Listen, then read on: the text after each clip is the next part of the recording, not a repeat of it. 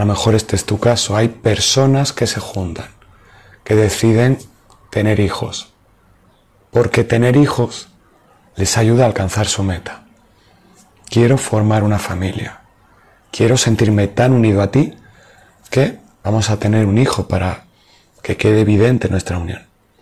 Pero una vez que nace el hijo, yo ya tengo lo que quería. Yo realmente quería sentirme esposo o esposa, pareja tuya, no padre de quien nace. Por eso me desentiendo de quien nace.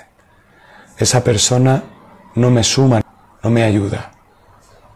No es bueno para mi vida. Por tanto le digo, eres un mal hijo. Y el hijo dice, no sé si soy un hijo porque no siento que tenga un padre.